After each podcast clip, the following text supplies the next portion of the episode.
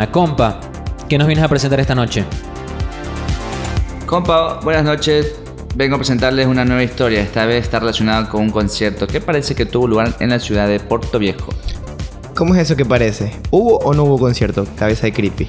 Yo sé que parece increíble, pero hay fuentes que dicen que el concierto sí se dio y otras que dicen que no. ¡Qué lámpara! Esta noche vamos a hablar del concierto de Chino y Nacho en Puerto Viejo. ¡Ey, DJ, toma la disco! ¡Toma la disco! ¿Qué estaban haciendo ustedes el 28 de diciembre de 2010? Uh, yo me acuerdo que ese Estaba día jugando en aventura, me recuerdo clarito ese día. yo lo pasé en mi casa. Yo jugando Play. jugando Play.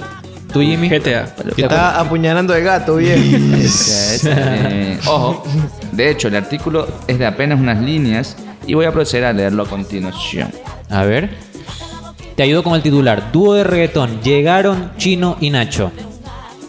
El dúo de reggaetón Chino y Nacho llegó a Ecuador ayer. Como primera actividad hubo una entrevista en vivo en el programa En Contacto de Coavisa. El dúo llega a dar una gira de conciertos que nos llevará hoy a Machala, mañana a Puerto Viejo y el jueves a Babahoyo. De la entrevista destacó que Chino le coqueteó en repetidas ocasiones a la presentadora María Teresa Guerrero. Oye, esa man ya- La flaca. Esta noticia del 2010 tiene ya 11 años. Wow. Hace 11 años se dio el O concierto. sea, hace 11 años el chino quería hacerle burundanga a, A la- a la flaca guerrera. La quería hacer corretear. Esa placa está buena. Pero ahí no, ahí no le habían chocado todavía. ¿Quién?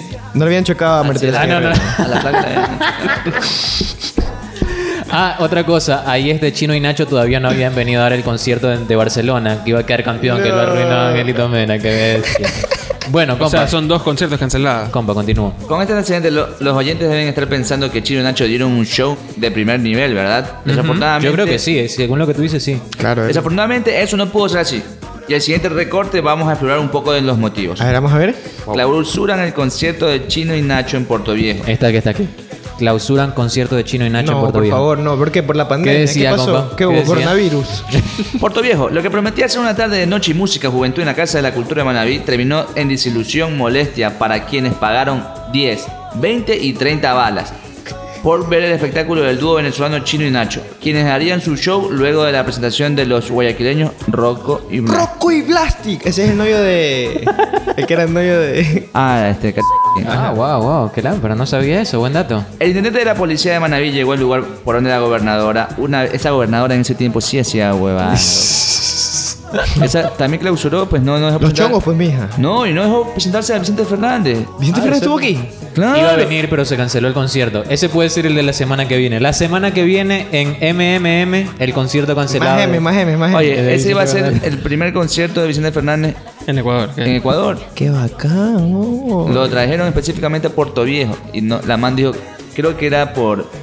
Las que- fiestas. no, no, creo que se creo que se vendieron más entradas Creo que sí. de lo que se tenía. Del que- aforo. Sí. Entonces la man dijo, no, no me viene Vicente Fernández. Gente de todo el Ecuador compró los Sí. tickets.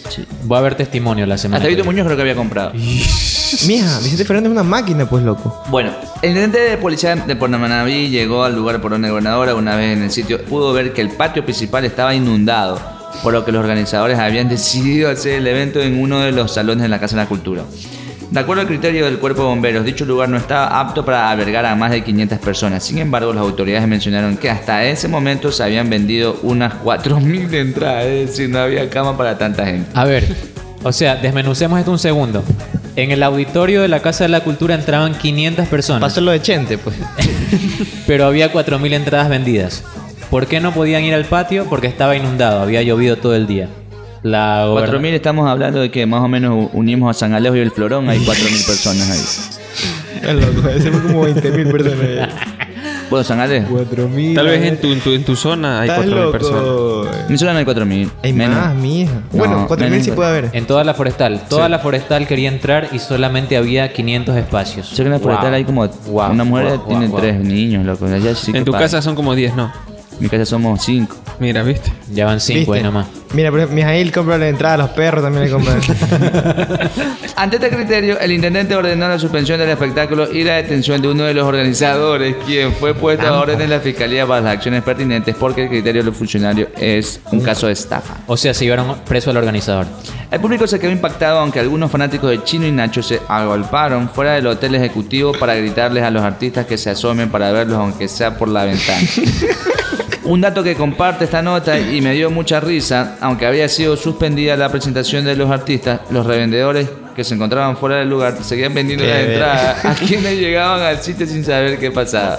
O sea, había gente que llegaba, no sabía que se había cancelado y compró entrada a los Dame revendedores. 10, dame 10, dame, dame 10 por la de 30, dame 10 por la de 30. Ya, pues, pues, pues, pues, pues, pues. Se aceptaba cualquier moneda ahí, creo. Sí, yo sí creo. pues. Dicho esto, estamos en condiciones de cerrar este segmento. Tengan buenas noches.